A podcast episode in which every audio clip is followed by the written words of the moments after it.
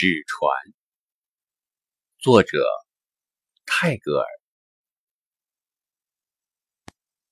我每天把纸船一个个放在急流的溪中，我用大黑字写我的名字和我住的村名在纸船上。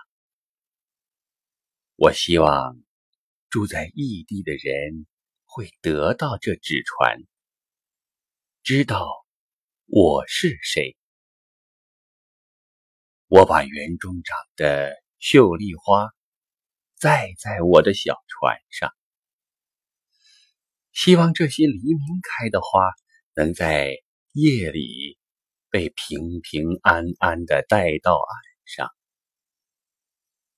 我投我的纸船到水里。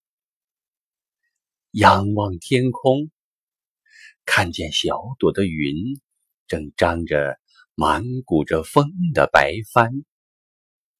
我不知道天上有我的什么游伴，把这些船放下来同我的船比赛。夜来了，我的脸埋在手臂里，梦见我的纸船。在子夜的星光下，缓缓地浮泛前去。